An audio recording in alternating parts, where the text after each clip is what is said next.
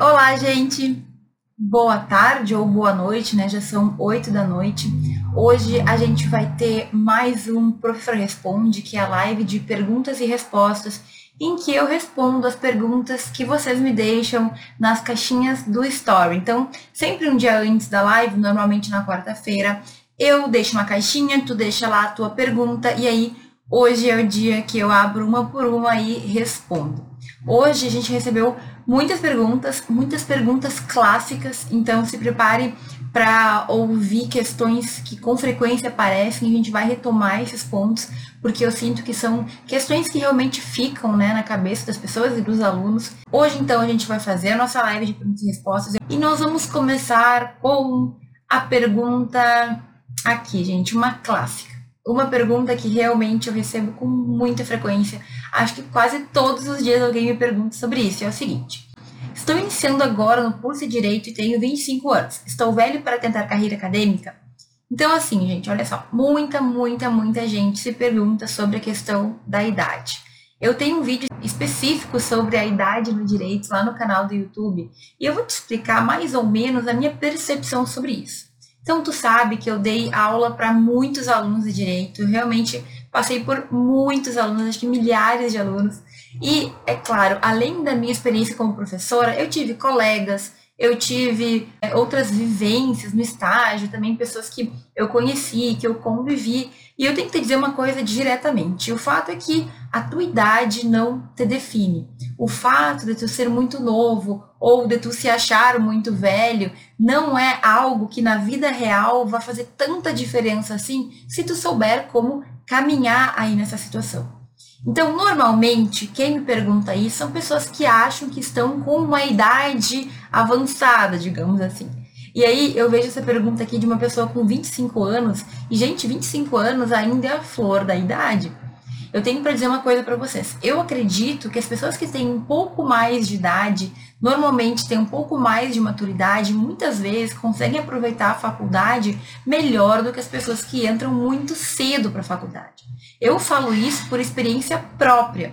Então, por exemplo, eu comecei minha faculdade, eu entrei na faculdade de Direito quando eu tinha 17 anos de idade. E eu vejo muito que eu, entre aspas, perdi ou deixei de aproveitar porque eu era muito assim infantil, imatura. Eu era madura para algumas coisas, né? Então eu era responsável, mas em outras questões eu era muito bobinha, sabe? Enfim, não quer dizer que todo mundo com 17 anos vai ter a mesma, entre aspas, imaturidade.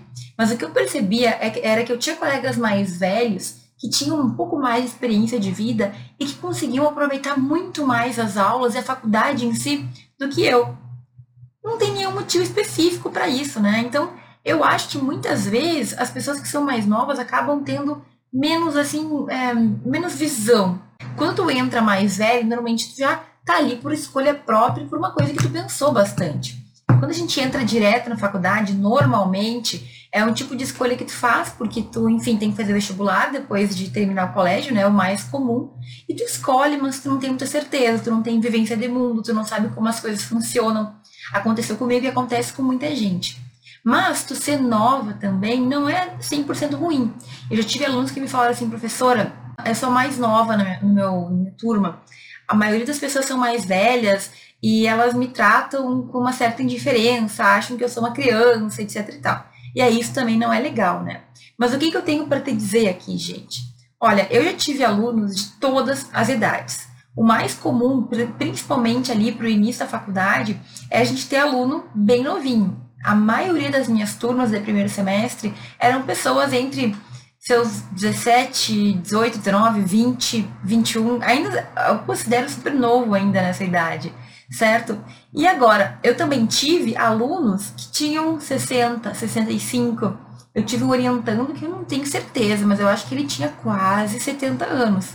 E aí, ele se formou em direito. Tem um outro aluno também da faculdade que eu dava aula, que ele tinha já uma boa idade, também acho que uns 60 anos. E eu falo boa idade, porque em comparação com a gurizada de 20 anos é uma diferença bem grande, mas não quer dizer que a pessoa seja velha, tá? Então, essa pessoa, esse senhor que se formou, ele se formou e ele está advogando. Hoje em dia ele tem um escritório, pelo que eu saiba, tá bem, certo? Enfrentou todas as dificuldades que uma pessoa recém-formada enfrenta, mas não foi em razão da idade que ele enfrentou, porque simplesmente depois que a gente se forma, a gente tem que encontrar o nosso caminho. Então, assim, ser mais velho ou ser mais novo, tudo isso depende da forma como tu vai, digamos, gerenciar tudo isso. 25 anos aqui é muito novo, ao meu ver, é muito tranquilo, certo? Mas mesmo que tu seja um pouco mais velho, eu recebo muita mensagem de aluno que fala assim, professora, tenho tantos anos, é, minha turma é só de gurizada, é só de gente nova, ou me sinto diferente dos meus colegas. Olha, tudo é adaptação. Muitas vezes tu vai fazer grandes amigos na tua faculdade, ou tu vai ter grandes colegas, pessoas que tu vai gostar de, de dividir o teu momento, que tu vai ter confiança e tudo mais, que vão te ajudar e tu pode ajudar elas também, certo? Então, primeira coisa, vamos se despedir do preconceito, entre aspas, né? Deixar que a pessoa é muito nova, a pessoa é muito velha, e pensa que assim, com 25, com 30, com 40 anos, você tem muito para viver. Eu sempre falo que se é o teu sonho, se tu acredita que o direito vai te fazer feliz, se tu acredita que o direito, no direito tu vai te encontrar, não tem idade.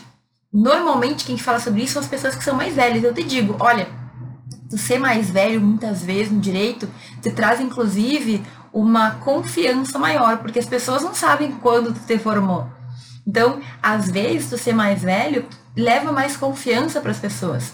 Eu me formei com 21, 22 anos, então era difícil eu era uma advogada meio muito nova, né? Então, a questão da idade, várias vezes, é bom tu parecer mais velha. Inclusive, quando eu comecei a dar aula, eu tinha um cabelo bem comprido. Naquela época, eu cortei o meu cabelo até para aparentar ser um pouco mais velha, para dar um pouco mais de, digamos, de autoridade, entre aspas, né? Porque muitos dos meus alunos eram mais velhos do que eu. Muitos, muitos. Mas eu era professora, eu estava ali para ensinar. Então, claro, né, gente, é uma questão social. Agora, não é a idade que vai te limitar. Não deixa que esse tipo de pensamento tome conta da tua vida, certo? Porque a gente sempre vai ter novas experiências. Até que tu esteja vivo, tu vai viver novas coisas. Tu pode começar a fazer um curso, qualquer curso, de qualquer coisa, do zero, em qualquer idade, certo? Então não é a idade que vai te limitar. Se tu quer e se tu fizer bem feito, nossa, a única questão é: temos maturidade para fazer o curso? E essa é uma tecla que eu bato bastante, porque eu vejo que muita gente entra na faculdade sem ter maturidade e aí não leva a sério, não aproveita o que está aprendendo, né? Não aproveita ali o caminho ou acha que a faculdade é só festa. E eu sempre falo, gente, tudo no equilíbrio. Dá para fazer festa sim. Tem que descansar, tem que estar com a família, mas tem que estudar, tem que fazer pesquisa, tem que fazer extensão, tem que fazer tudo que tu conseguir fazer sem enlouquecer, mantendo um equilíbrio, mas né, aproveitando as oportunidades. Então, uma pessoa que entra com 17 anos, mas não leva a faculdade a sério ou não sabe como fazer, porque a gente é imaturo muitas vezes, ela pode desperdiçar esse tempo. Tem gente que só realmente acorda para a vida quando se forma. E aí, depois de formado, tem que começar a estudar e voltar atrás no tempo que, entre aspas, perdeu. Então, se é uma pessoa mais velha que, no entanto, entra com uma cabeça né, de querer aproveitar, provavelmente no fim não faz diferença nenhuma. Então aproveita essa ideia de que tu tem uma vivência maior para levar aquilo a sério também, para conseguir aproveitar as oportunidades que a faculdade vai te dar, certo? E assim, entre ser novo e entre ser velho, né, velhinho, como eu falo, tem vários pontos positivos e negativos. Mas o que a gente tem que lembrar é que a vida de ninguém é um mar de rosas. Nem a pessoa nova tá super feliz ou 100% e nem a pessoa mais velha. Todo mundo tem as suas dificuldades. E cada um vai ter diferentes dificuldades. Então, por exemplo, a pessoa que ela tem mais experiência de vida, muitas questões que o professor comenta em sala de aula, ele já vivenciou, ele já viu, ele já fez. E às vezes a pessoa que é mais nova não tem essa vivência, tem palavras que a gente nem sabe o que, que significa. Por quê? Falta de experiência de vida e faz parte, entende? Então, eu não sei se tu é novinho ou se tu é mais velhinho, ou não sei qual é a tua idade, mas saiba que não é ela que te define, não é o teu tempo de existência, e sim o que tu vai fazer com aqueles teus anos. Uma pessoa que entra com 25 sai com 30 anos. Não acho que 30 anos seja uma pessoa velha, muito pelo contrário, certo? Tu tem uma vida inteira pela frente ainda. Então, a questão é tu decidir se é realmente o que tu quer e se vale a pena, então, tu fazer esse curso, se vale a pena tu investir nisso, certo? Muitas vezes a gente só vai descobrir isso quando a gente está na faculdade. Mas, realmente, se é o que tu quer, eu sempre falo, vai e faz. Não importa se tem 30, 40, 50, 60 anos. Se é uma coisa que tu quer fazer, não vai ser a tua idade que vai te impedir. E as dificuldades que virão, todo mundo vai ter. Cada uma sua. Tem gente que tem dificuldade de mexer lá nos aparelhos eletrônicos, tem gente que tem dificuldade em entender o professor, tem gente que tem dificuldade em apresentar trabalho. Cada um de nós vai ter essa dificuldade, certo? Então, não te preocupa. Apenas saiba que tu tá lá como mais um aluno e que tu tem o direito de aprender como todo mundo, certo? Então, todo mundo que tá lá tem o direito de aprender, de fazer pergunta. Lembra que a tua idade não define a tua inteligência ou o teu poder de compreensão, não te prende a esse tipo de estereótipo de que a ah, pessoa mais velha tem dificuldade na memória, pessoa mais velha é mais burra. Não, não existe isso.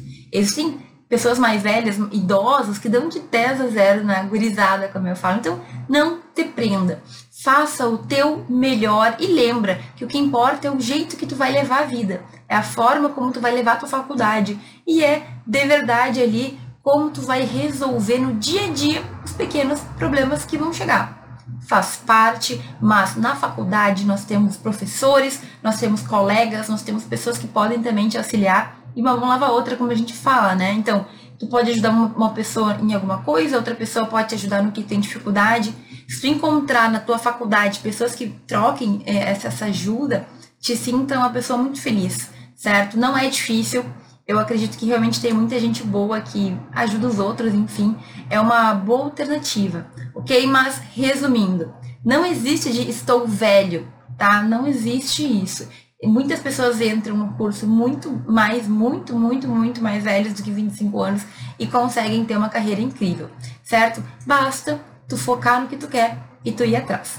Certo? Resumindo, não existe idade velha ou nova demais para estudar e para a gente buscar aquilo que a gente quer. Se é o que tu quer, vai lá e corre atrás. Certo, gente? Essa aqui é outra pergunta muito clássica que eu recebo com muita frequência. E é a questão da timidez no direito, a timidez na faculdade, a timidez em outros momentos. E realmente, quando eu gravei os primeiros vídeos sobre timidez, eu não tinha ideia de como isso é um, uma dificuldade, né? De realmente muitas pessoas sentirem esse, esse receio, esse medo, essa timidez. E assim, eu tenho para dizer que muitas vezes a timidez nada mais é que uma certa insegurança. Tem pessoas que falam pelos cotovelos, né, de vez em quando em casa ou com os colegas e chega na hora de apresentar, dá uma timidez repentina. Então, assim, timidez a gente cura aos pouquinhos. Eu tenho para te dizer que eu era extremamente tímida. No colégio, eu era uma pessoa muito, muito, muito tímida, eu tinha muita vergonha, eu não conseguia falar em público, eu conversava com as pessoas, mas eu chegava na hora de apresentar, parece que eu começava a gaguejar. Na faculdade, eu também fui uma pessoa relativamente tímida nessa questão de falar em público, pelo menos por um tempo certo? Porque o que me prendia, que eu acredito que prende muita gente, é o medo de errar, o medo de se expor, né? Até que teve um belo dia que eu tive um, tipo assim, um, um clique, sabe? Caiu a minha ficha. Eu tinha que apresentar trabalho para minha turma e, e eu tava nervosa porque eu ia apresentar trabalho para pessoas que me conheciam já há um bom tempo e que eu já conhecia e que, enfim. E se eu errasse alguma palavra? Bom, paciência, eu estava entre os meus colegas pessoas que eu conhecia, pessoas que também não eram perfeitas. E daí se eu errar? Então, para a gente curar a timidez, é uma questão de tu seguir praticando, certo? Tu enfrentar os teus medos, tu seguir apresentando os teus trabalhos, tu te desafiar. Todo mundo tem um friozinho na barriga quando tem que falar, né, perante um monte de gente. É normal, certo? Mas com o tempo isso vai diminuindo. Por quê? Porque tu te acostuma a falar certo? Então, assim, ah, tem aí o número de pessoas me, que vão me assistir em sala de aula. Gente, em sala de aula, tu tá absolutamente protegido. Teve um dia que eu tava nervosa para apresentar o trabalho, e eu comecei a falar e eu percebi que eram os meus colegas que estavam ali, sabe? E daí se eu errasse? E daí se algum deles desse risada de mim? Diferença isso fazia? Entende? E eu percebi, não, olha, a partir de hoje, para minha turma, eu não vou ter mais medo de apresentar. Eu vou me preparar muito bem, eu vou treinar em casa, certo? Dentro do possível para me preparar, para, né, me sentir segura e eu vou apresentar. E eu sempre comento, gente, que teve uma vez que eu estava apresentando e aí simplesmente eu perdi uma palavra. Eu me embananei na hora de falar, era para falar alguma coisa do tipo municipal, constitucional, não me lembro. E aí eu enrolei, tipo, enrolei. Esse, esse é um caso que eu conto que não é, não é uma, um orgulho, tá? Mas eu simplesmente fiz assim, ó. Literal. Eu simplesmente enrolei e no meio de toda a turma eu fiz assim. Eu falei. Todo mundo ficou me olhando, certo? E aí eu continuei falando. Pedi desculpas, né? Porque foi uma atitude bem sem noção. E continuei falando. Foi nesse dia que eu percebi que eu estava entre meus colegas. E aí depois eu comecei a apresentar trabalhos, artigos científicos, e aí eu, aí eu saí da minha zona de conforto. Mas aí, com o tempo também, eu fui me adaptando, certo? Como é que eu vou lidar com a timidez no âmbito jurídico? Gente, bota a cara a tapa, apresenta, te desafia, vai mais em situações que te desafiem e com o tempo tu acaba pegando de certa forma uma, uma um prazer, uma adrenalina de fazer coisas que te dão medo. E quando tu perceber, tu já está acostumado. Sempre que tu está falando, se tu cometeu algum erro, tu simplesmente pode pedir desculpas e corrigir. Como eu falo, professor em sala de aula, por exemplo, a gente fica falando às vezes 3, 4 horas. Pode ser que alguma, em algum momento eu pule alguma coisa, eu fale alguma coisa invertida, ou enfim, é normal. Agora, dependendo da forma como tu te porta com o teu erro, as pessoas vão levar isso muito a sério ou não. Então, como para mim errar, cometer um equívoco, falar alguma coisa de vez em quando que não tá certo, é absolutamente normal se tu corrigir, tu sempre tem que tratar esse tipo de situação como algo absolutamente normal. Então, ao invés de fazer o que eu fiz lá no dia que eu errei na apresentação, tu simplesmente falou uma palavra errada, fala assim, desculpa e corrige. Entendeu? Digamos que falou constitucional. Constitucional. Ele falou errado.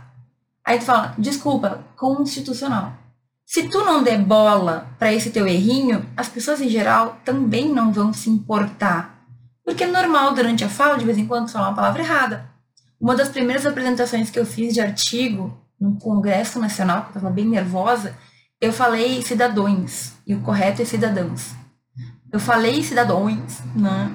Gente, sei lá, na fala eu falei errado. Eu percebi que eu falei errado. E eu lembro de ter ficado assim, ó, parece que uma eternidade pensando se eu deveria corrigir ou não, que deve ter sido uma fração de segundo. E aí eu falei a palavra correta e segui falando. E ninguém nem levantou a cabeça para olhar o que eu tinha falado, entendeu? Então, a maneira como tu trata o teu erro também é a maneira como tu demonstra para os outros que eles devem tratar. Eu tive uma vez uma colega que ela ficava tão nervosa que simplesmente ela estava apresentando. Muitos dos colegas não estavam nem ouvindo, nem prestando atenção no que ela estava falando, mas ela errou uma palavra e ela estava muito nervosa que ela começou a gritar no meio da aula, mas assim, gritar, ela, ela deu um grito assim, tipo agudo, sabe? Tipo, ah, não sei como é que imitar. Não sei imitar, mas foi tipo um grito agudo que simplesmente fez com que todo mundo, todo mundo, absolutamente todo mundo olhasse para ela. E depois que ela fez isso, ela ficou tão desesperada, porque, tipo, ela realmente criou uma situação muito estranha. Que ela começou a chorar e aí ela, ela se descontrolou. Então, olha só, a diferença entre tu manter o controle, pedir desculpas e seguir falando, e a diferença entre tu simplesmente se desesperar e fazer uma cena que vai muito mais chamar atenção do que resolver o problema. Tu escolhe. É, é claro que a gente tem que ter um pouco de sangue frio, é claro que a gente tem que ter um pouco ali segurando a emoção, mas eu tenho certeza que se tu está preparado para uma, uma, situação assim, tu consegue é, resolver ela, né? Tu consegue tratar ela da melhor maneira possível. E se alguém rir de ti? Ignora. E se alguém falar alguma coisa? Se não vai contribuir, ignora também.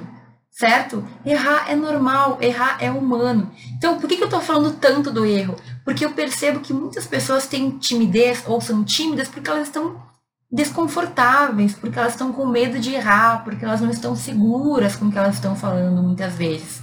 Então, para evitar já esse tipo de situação, eu tenho uma dica que é estuda e treina, pratica.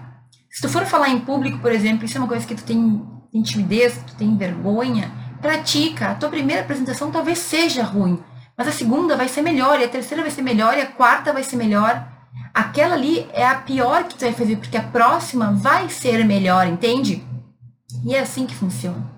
A gente só consegue sair, digamos, desse medo, da timidez, de, enfim, questões que nos prendem quando a gente enfrenta elas. E sim, é difícil no início, sim, eu, te, eu sei que existem pessoas que têm muitas amarras, mas vai, te permite, pode mais. Tanta gente que não mal consegue falar, mas se apresenta, fala, se, né, se, como a gente pode falar, se desenrola. Eu tenho certeza que tu pode fazer isso também, confia em ti. E para a gente ter mais confiança na gente mesmo, a gente saber do que a gente está falando.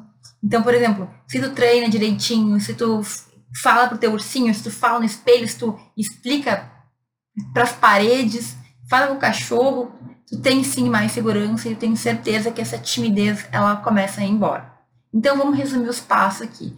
A maior parte das pessoas tem medo de errar. Não é algo de timidez assim, porque não consegue falar. A maior parte das pessoas conseguem manter uma conversa normal, mas não se sente segura.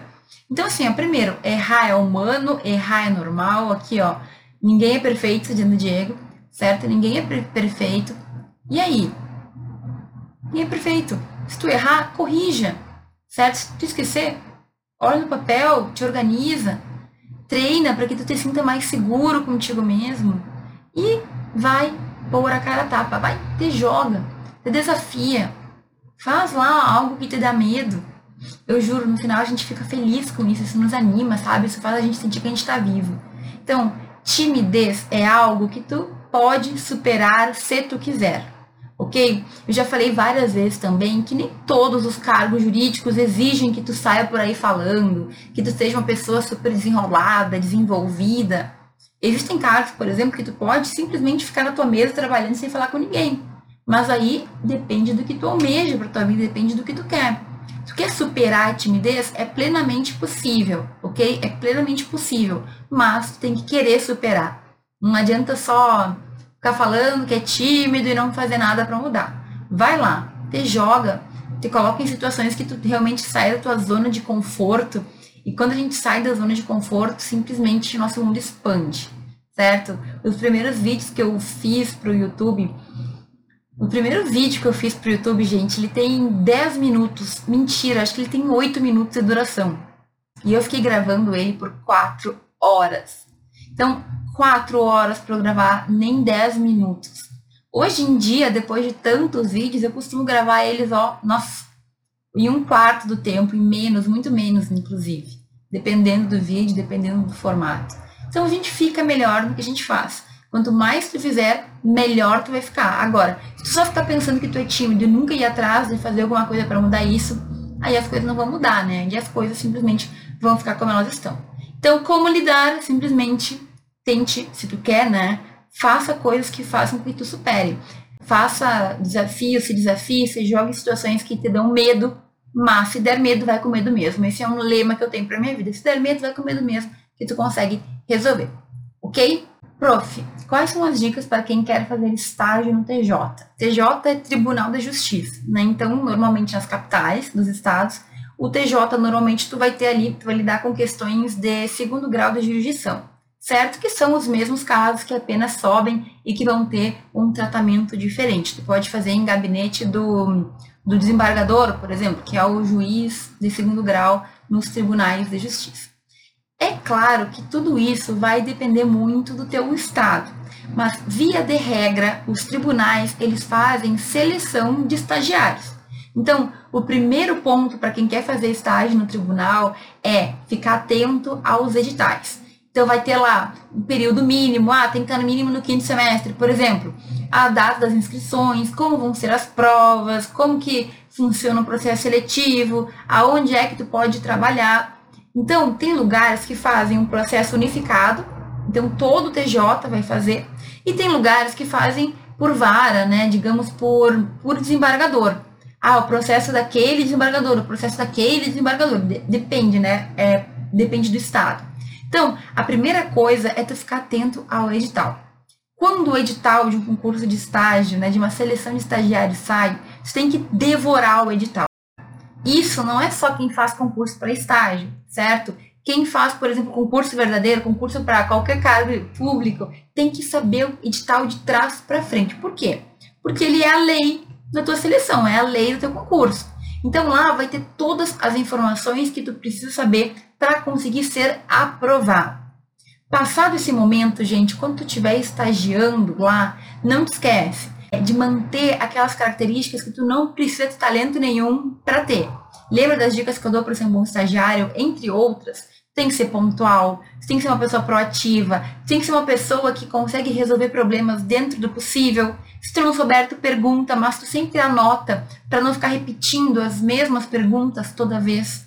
Não tem coisa mais esquisita do que uma pessoa que pergunta dez vezes a mesma coisa. Então, se tu tem dificuldade de memória, pode acontecer, anota, tem um teu caderninho para tu anotar tudo que tu tem de resposta para situações comuns, certo? Não tenha vergonha de perguntar, mas também tenha noção, né? Pesquisa antes.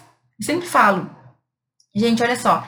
Tem é, pessoas que simplesmente preferem perguntar do que pesquisar. E na internet a gente tem um mundo de informações. Um mundo de informações.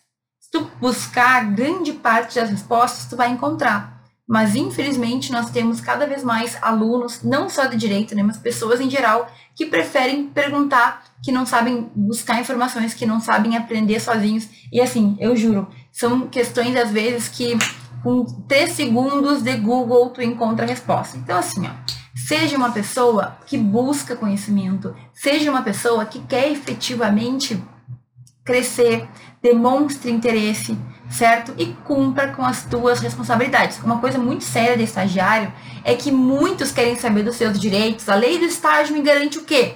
Mas não querem saber dos seus deveres. Então, cumpra com todos os teus deveres, para que então tu consiga ter, usufruir dos teus direitos com todo o direito que tu tem, ok? Ó, então, para quem quer fazer estágio, isso vale para o TJ, mas vale para qualquer outro estágio. Fica atento, descobre como é feito o processo seletivo dos estagiários. É por seleção pública? É por indicação? E aí tu tem que ir atrás de pessoas que possam te auxiliar, se for por indicação, ou te preparar para quando a seleção acontecer, tu conseguir passar. Certo? A dica é simples. Fica atento, busque, né, saber como funciona e quando sair essa seleção, vá lá e faça do jeito que o edital determina. Não esquece que o edital é tudo na vida de um concurseiro, na vida de uma pessoa que quer fazer, que quer passar numa seleção de estágio, numa seleção de pesquisa, enfim. Edital é vida, é lei. Sempre cuidado com o edital, ok? O que você recomenda para o calouro de direito? E essa pergunta é outra pergunta que eu recebo com muita frequência. Eu costumo dizer que a minha resposta ela depende do meu dia, depende assim do meu ânimo, de como eu estou e do que eu estou pensando. Então, essa pergunta eu respondi várias vezes e toda vez eu falo uma coisa diferente. Por quê? Porque não existe uma única coisa, uma única recomendação, né? Acredito que no nosso canal do YouTube tu vai encontrar uma gama de possibilidades, mas uma gama de possibilidades. Agora, o que eu estou pensando hoje, nesse momento, é o seguinte: é que tu saiba desde o início, dentro do possível, quais são as experiências que tu pode viver na tua faculdade e que tu programe dentro também do que for possível, o que tu vai fazer em cada um dos semestres da tua faculdade. Deixa eu explicar. Eu, por exemplo, lá no YouTube e na vida, que eu sempre falo sobre isso, acredito que a gente tem que ter uma faculdade de direito recheada de experiências. Por quê? Porque basicamente a gente vai ter o diploma no final, quando a gente se formar, e vai ser um diploma que vai ser igual o de todo mundo. Quem se forma em direito tem o diploma de bacharel ou bacharela em direito e ponto. O teu diploma vai ser igual o de qualquer colega. Se tu for o melhor ou se tu for o pior aluno, o diploma é igual para todo mundo. Agora, o que não é igual são as experiências que tu teve durante a tua faculdade. Então, quais são as experiências que eu costumo falar que fazem diferença? O estágio é uma delas. O intercâmbio acadêmico é uma delas. O estágio de visita que a gente pode fazer em Brasília, na Câmara dos Deputados ou no Senado, agora que vai abrir, é outra experiência. A pesquisa na graduação, com publicação de artigos, com apresentação de trabalhos, certo? É algo essencial para quem quer se diferenciar. participar de projetos de extensão, que são vários, diversos, que tendem a levar o direito para fora da faculdade, buscar participar de eventos jurídicos e científicos que te tragam mais conhecimento, certo? Organizar evento com os teus colegas é algo muito importante também. que mais? Fazer estudar línguas. Gente, isso é uma coisa que tu não consegue aprender do dia para noite. Então, estudar línguas, por exemplo, é o tipo de coisa que tu pode fazer desde o primeiro semestre. Começa com uma língua que tu quer, digamos que tu não fala nenhuma, começa com inglês ou com espanhol, depois passa para outra, depois passa para outra. Na minha graduação, eu cheguei falando inglês, que eu fui aprimorando, e depois eu fiz aulas de italiano e aulas de espanhol. Como eu já falei várias vezes, o meu italiano é bem mais ou menos. Agora, o meu espanhol, eu sou fluente, acho que eu sou fluente, pelo menos, e me ajudou a ir para o intercâmbio na Argentina e depois fazer meu mestrado e meu doutorado na Espanha. Então, olha, língua é uma coisa que é essencial, mas que as pessoas não falam. Ah, professora, por quê? Porque tu vai ter mais acesso a livros, porque tu pode morar em outros países, porque tu pode ganhar bolsas, porque tu fala uma língua ou não, certo? Tu pode fazer muitas, muitas conexões internacionais. Tudo depende do que tu quer com a tua vida, do que tu quer para a tua vida certo? Então, eu acredito que um calouro, ele tem que buscar saber já de cedo, desde o início, tudo que tu pode fazer na tua faculdade.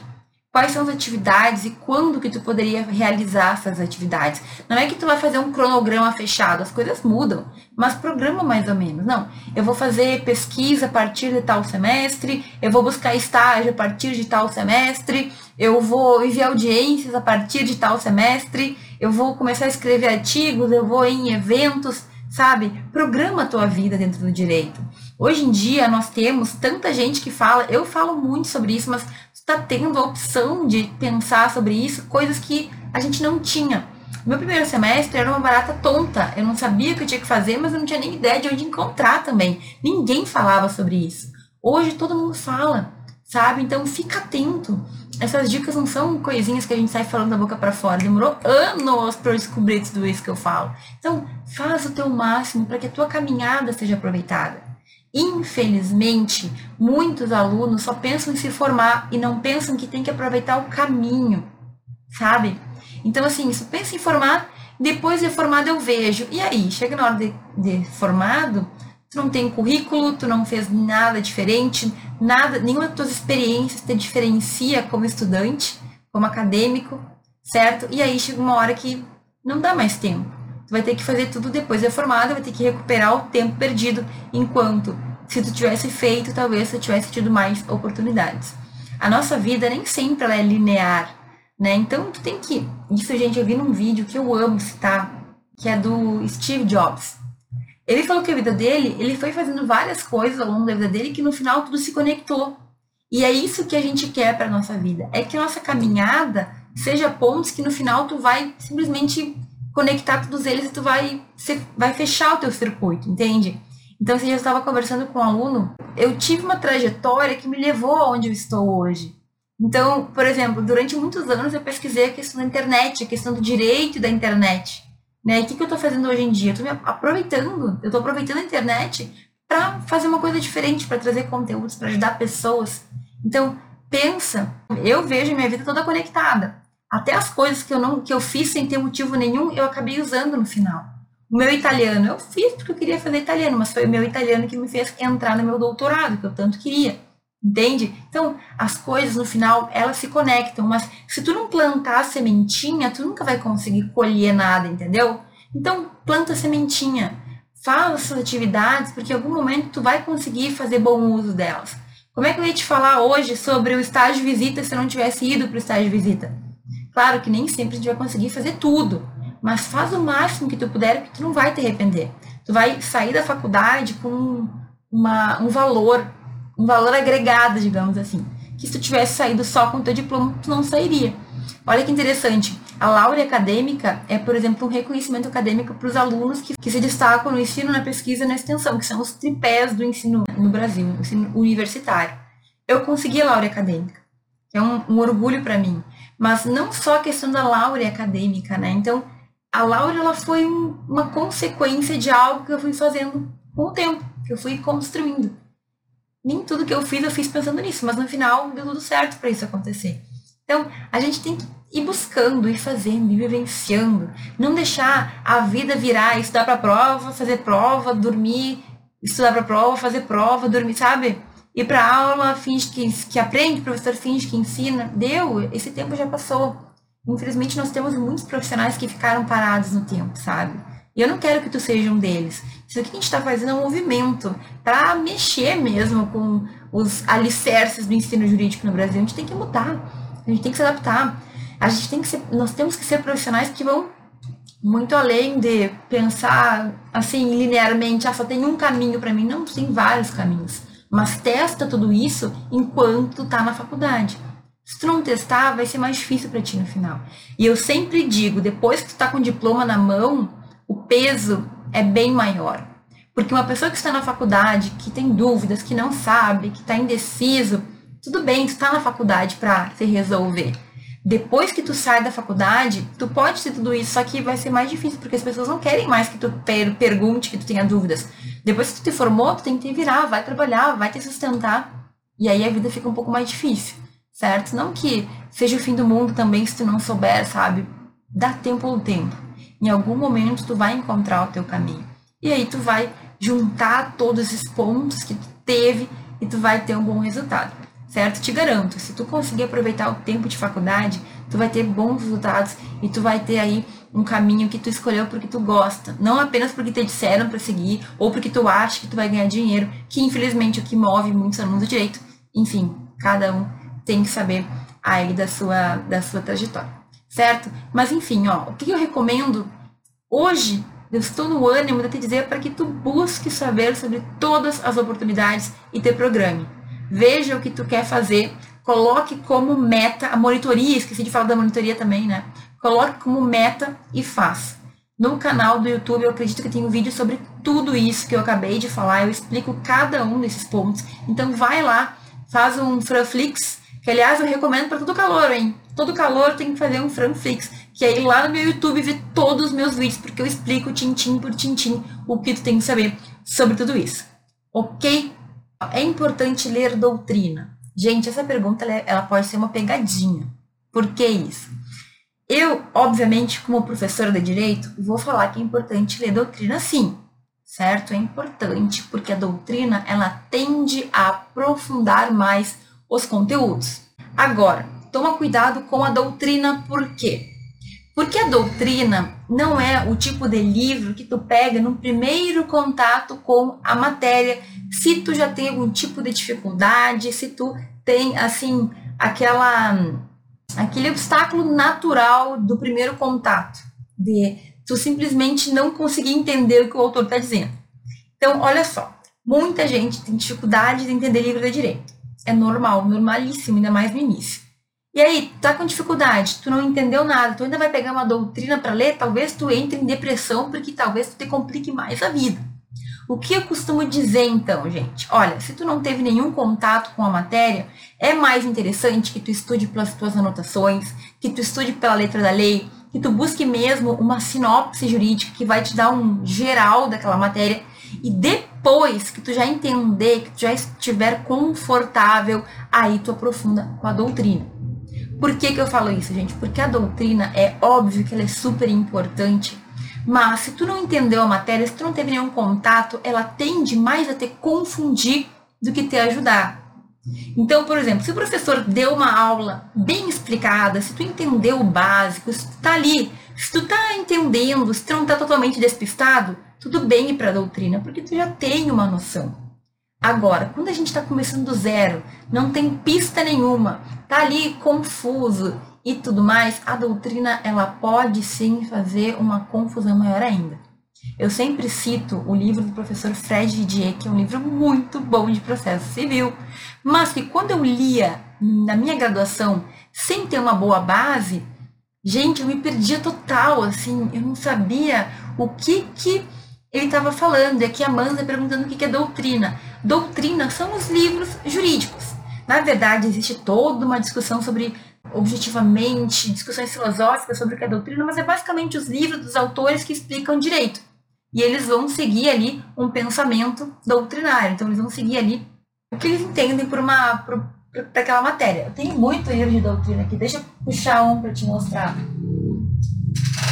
Olha, nossa senhora, tem muita coisa aqui. Olha só esse livro mais velho que eu. Curso de processo penal. Isso aqui na prática é considerado doutrina, ó, pouco grosso, né? Pouca coisa. Nunca nem abri, provavelmente. Abri duas vezes porque eu não gosto de penal. O que acontece? São livros, gente, que eles tendem a trazer um aprofundamento maior. Muitas vezes a doutrina ela vai te ajudar em casos concretos, certo? Agora, na graduação também ela pode te atrapalhar. Entende o que eu quero dizer? Então, é o seguinte, tu tem contato com a matéria, tu já está entendendo, tá assim, conseguindo deslanchar, pega e vai sim para a doutrina. Eu estudei muito para a doutrina na minha faculdade. Agora, tinha livros que eu, eu comprava e não conseguia, não conseguia passar no primeiro capítulo, porque eu não tinha nenhuma proximidade com a matéria. Eu ia direto para uma doutrina difícil e aí tudo ia por água abaixo. Então, resumindo, doutrina é importante? Sim, é importante, certo? É importante sim, mas nem sempre ela é a primeira leitura que tu tem que fazer. Muitas vezes ela pode mais te atrapalhar do que te ajudar. E aí, hoje em dia, gente, olha, eu vou dar uma dica. Se tu não quiser ler sinopse, que muitas pessoas têm preconceito com sinopse, o que é uma sinopse? É um resumo. Professor de direito tem preconceito. Professor de direito nunca vai te dizer para ler sinopse. Eu estou aqui cometendo uma. Estou sendo herege, eu estou falando para tu ler sinopse. Mas não é que tu só vai ler a sinopse não me entenda mal. É porque ela é uma boa base para o início. Agora, não, professor, eu não vou ler sinopse, isso é contra os meus princípios. Eu te entendo, tá? Eu te entendo. Então, se tu não quer ler sinopse, busca artigo científico. Artigo científico, amo. Amo por quê? O artigo científico normalmente é algo que em 30 páginas você vai ter um resumo completo de uma matéria.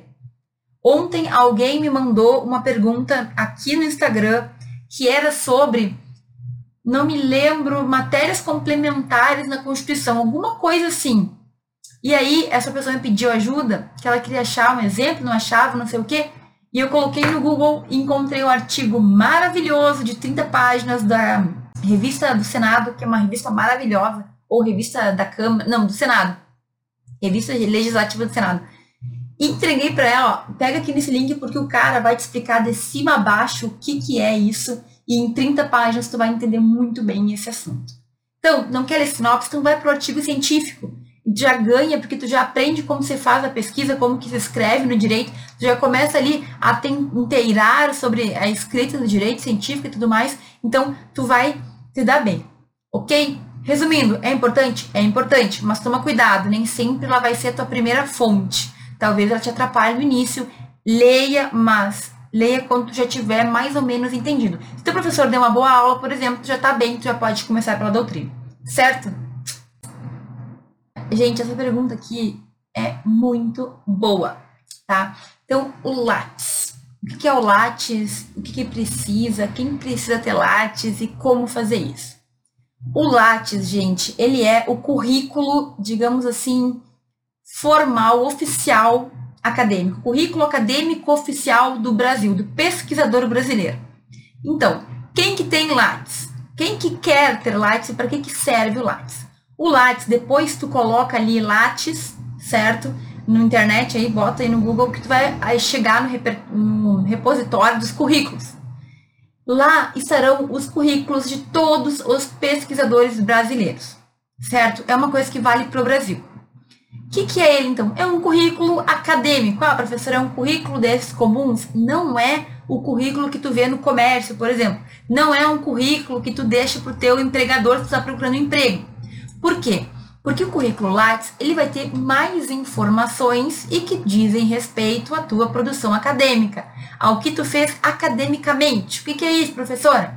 É qual é a tua formação, quais são os cursos que tu fez, quais são os eventos que tu participou, tudo que tu fez de prática na tua faculdade, por exemplo, tu vai colocar teus estágios, tu vai colocar os projetos de pesquisa, os projetos de extensão, tu vai colocar prêmios que tu recebeu, tu vai colocar lá os teus artigos publicados, as apresentações de trabalho, anais de eventos, é, resumos que tu publicou, tudo que tu fez na tua vida acadêmica vai estar no Lattes, certo?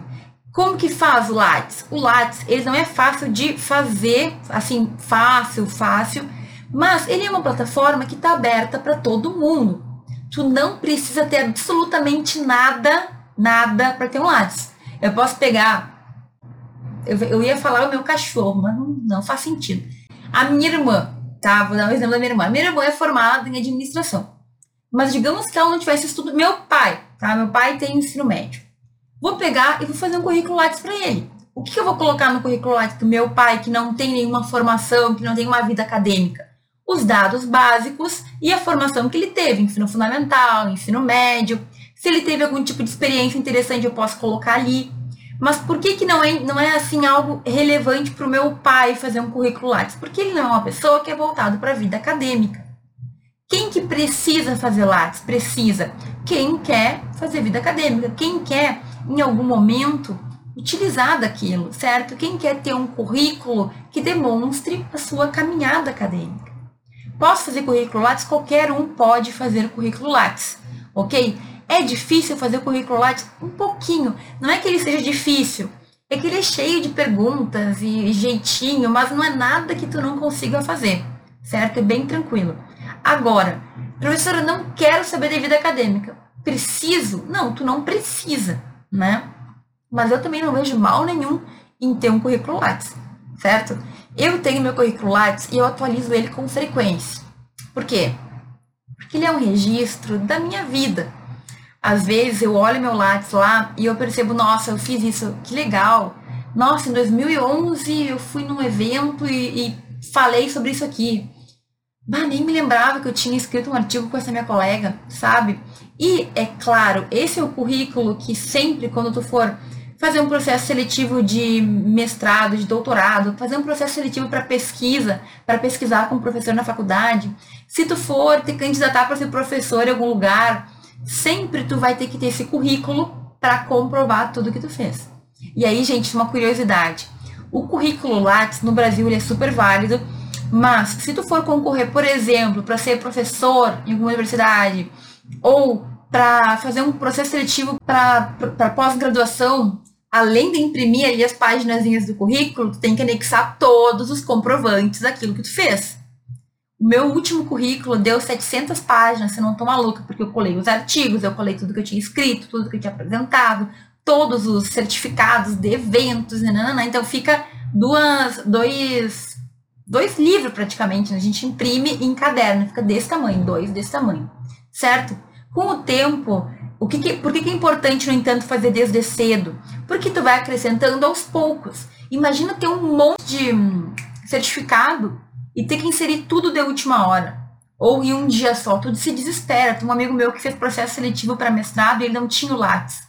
Então ele ficou louco, tipo assim, uma semana para colocar tudo no Lattes e depois para juntar tudo. Eu vou dizer, quando a gente tem que fazer esses currículos, é, uma, é um desespero, porque tem que tirar um por um, cópia para poder botar, encadernar, imprimir. É muito estressante, certo? Mas faz parte. A pessoa vai pegar, vai ver se realmente é verídico aquela informação que tu colocou. Não é só colocar e inventar, tu tem que comprovar. Se tu não comprova que aquilo ali é verídico, aí não vale nada. Entende? Mas o Lattes é sim o currículo muito importante para quem tem qualquer vontade de seguir carreira acadêmica, e mesmo que tu não tenha, o que, que te custa colocar lá os eventos que tu foi, colocar o teu estágio, vai que mais para frente tu precisa, tu não paga nada para ter o Lattes. E se alguém for pesquisar sobre tua vida também já encontra lá a questão acadêmica, o que tu fez na tua faculdade, o que tu fez na tua vida acadêmica. Por exemplo, se tu for procurar o meu currículo Lattes, tu vai encontrar a trajetória da minha vida. Então eu não posso mentir, porque tu vai chegar lá e tu vai ver o que está escrito, o que, que eu faço, o que, que eu não faço, o que, que eu fiz, o que, que eu não fiz. Certo? E lá tá tudo registrado. É importante ter currículo Lattes, é algo que eu recomendo, certo? Tu não é obrigado, mas eu acho que é bem tranquilo. Entra lá, coloca assim, plataforma Lattes. E aí tu vai entrar no site, tem ali registrar-se ou cadastrar-se. Vai devagarinho, faz aos poucos, certo? Tenho certeza que tu não vai te arrepender. No máximo, deixa ali parado e não atualiza, mas não tem porquê, né? Então, atualiza aos poucos. Eu atualizo de vez em quando. Ah, chegou uma coisa nova, chegou um, um certificado novo, coloco ali certo? Vale a pena fazer, eu acho que todo mundo deveria fazer, mas não é nada obrigatório. Como fazer o TCC de forma organizada e objetiva? Gente, aqui toda a aula da semana do artigo científico, todas as aulas entram aqui. Por quê? Porque o TCC, ele pode ser tanto uma monografia como um artigo. mas as regras metodológicas são muito similares. Então, como é que tu faz? Tu vai ter o planejamento, em que tu vai colocar todos aqueles elementos metodológicos, lembra? O tema, a delimitação, o problema, o objetivo, a metodologia, o sumário. Tudo isso tem que estar no teu, no teu planejamento. E tu vai escrever o teu TCC da mesma forma, mais ou menos, como tu escreve um artigo científico. Qual que é a diferença? Depende das normas da tua instituição. Então, por exemplo, na instituição, uma das que eu dava aula, o mínimo era 40 páginas para o TCC da introdução à conclusão. O artigo, normalmente, todo ele tem 30 páginas. Então, assim, tirando essa partezinha de algumas diferenças, a parte da escrita, a parte das referências, a parte da organização, toda é exatamente igual a do artigo científico. Tu vai fazer o planejamento lá, o teu projeto, e depois tu vai apenas seguir aquele projeto. O que, que é extremamente, mas extremamente importante para um TCC ser construído de forma tranquila, que eu encho o saco dos meus orientantes, é tu ter um bom sumário, é tu ter previsto lá quais serão as partes e o que, que vai ir em cada partezinha. Por quê? Porque quando tu te perde e tu não sabe mais como escrever, simplesmente tu volta no teu projeto e tu vê. Outra coisa muito interessante é fazer um cronograma, certo? Então assim, ó, pode fazer um cronograma das datas que tu quer fazer para terminar o teu trabalho. Então, até maio eu vou fazer o projeto, e até junho eu vou ler lá tantos livros, até não sei quando eu vou fazer os fechamentos. O cronograma que está no projeto do TCC é essencial e te ajuda muito, porque tu tem metas.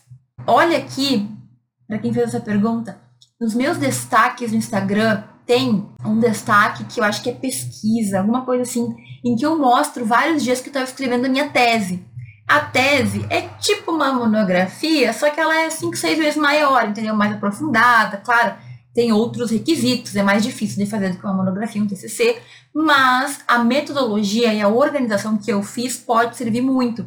Porque tu olha lá como que eu fiz aquela. Eu explico várias, vários dias que eu estava aqui escrevendo que eu, e que eu gravei e tu pode tirar para ti como eu organizava, como eu fazia as metas, como que eu, enfim, fazia lá, como que eu consegui terminar minha tese, né, minha gente? Porque não é algo fácil, mas a gente consegue, a gente se vira.